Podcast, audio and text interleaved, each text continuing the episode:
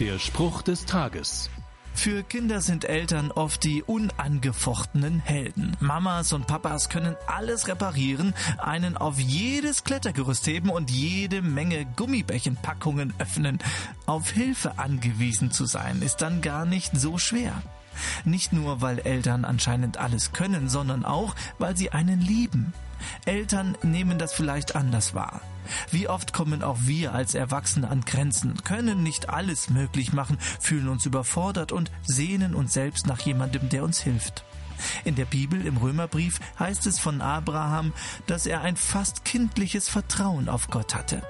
Abraham glaubte an den Gott, der die Toten zum Leben erweckt und ins Dasein ruft, was vorher nicht war.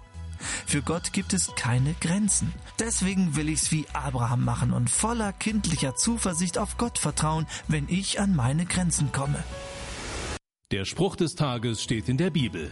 Bibellesen auf bibleserver.com.